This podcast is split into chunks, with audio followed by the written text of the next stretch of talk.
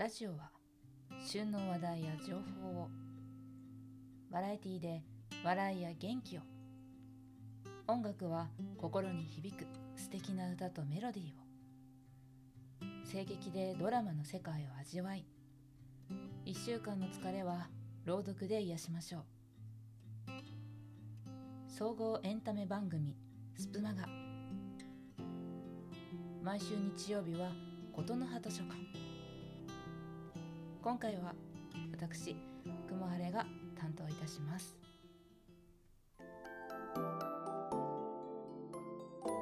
スプマガ琴の葉図書館。皆様こんにちは。琴の葉図書館新メンバーとして加入いたしました雲晴れと申します。先月ふわりさんと対談させていただいたキャストがですね少し遡っていただきますとありますので自己紹介などですねそちらでしておりますので今回は割愛させていただこうかなと思います。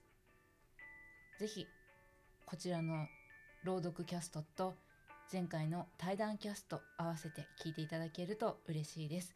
よろしくお願いいたします。ということでこれから朗読早速していきたいと思うんですがさて何を読もうかなとですねかなり迷いました。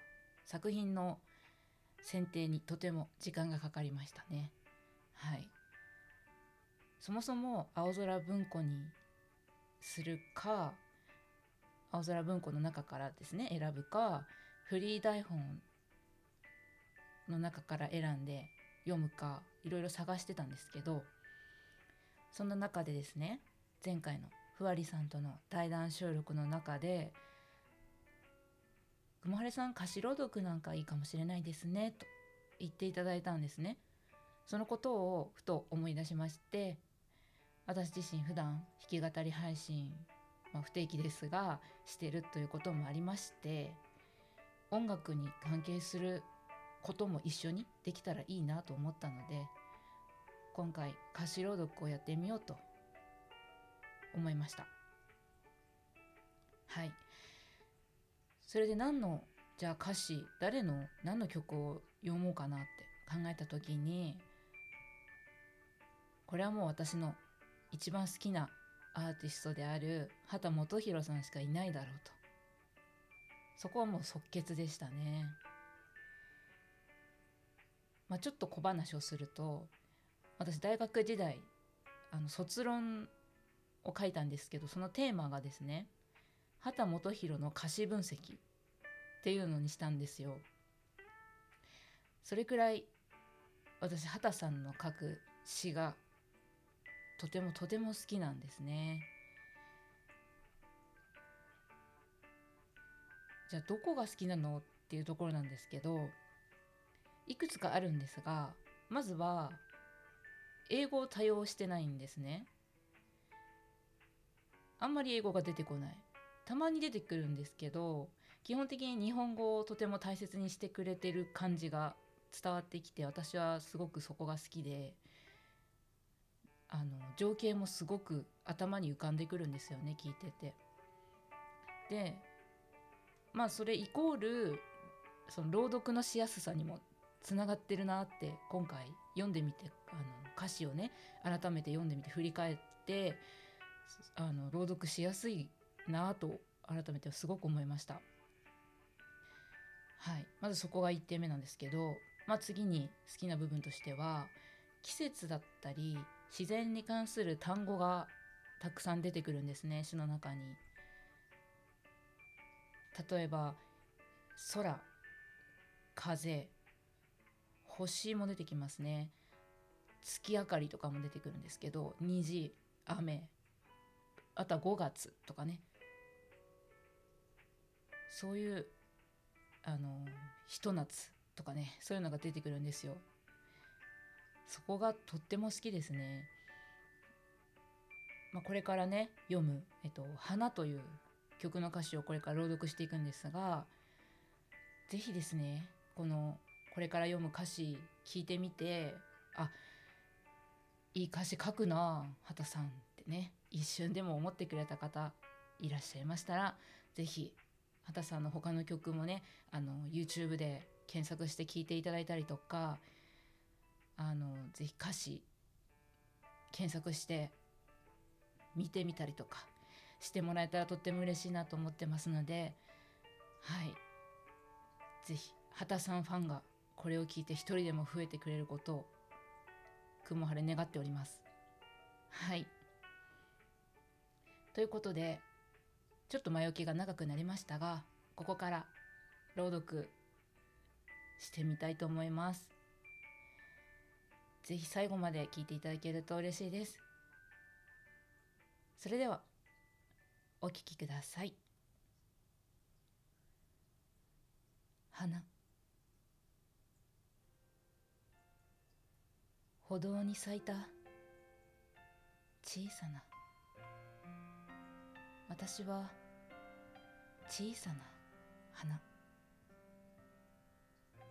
君の目に映るまでずっと一人でいたんだ。もう泣かなくてもいいの。君が見つけてくれたから。何のために咲いてるのか。何のために色づくのか。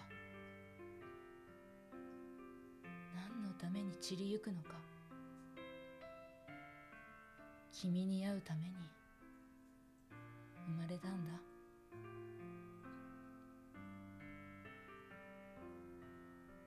歩道を染める黄昏。私は小さな花。君の手に包まれて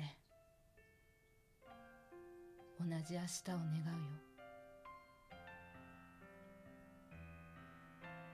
そう。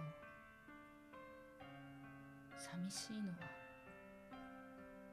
きっと。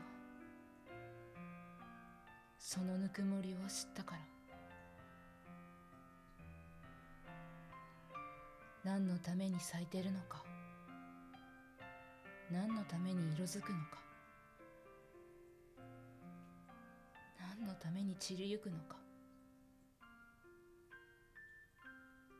君に会うために生まれたんだ。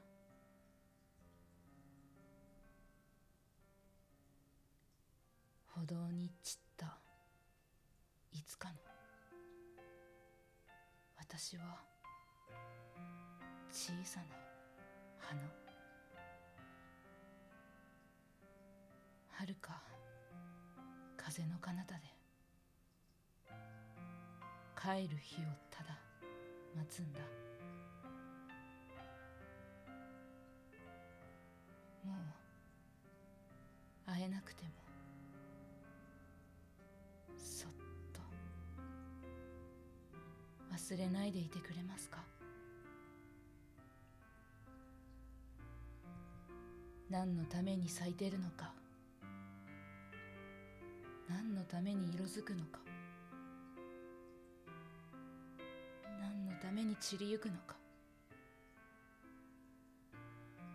君に会うために生まれたんだ。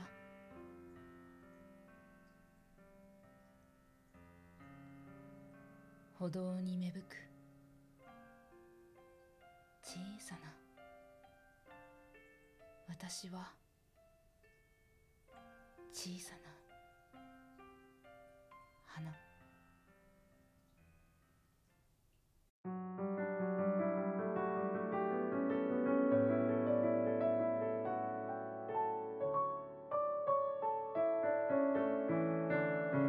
スピナーことの葉図書館。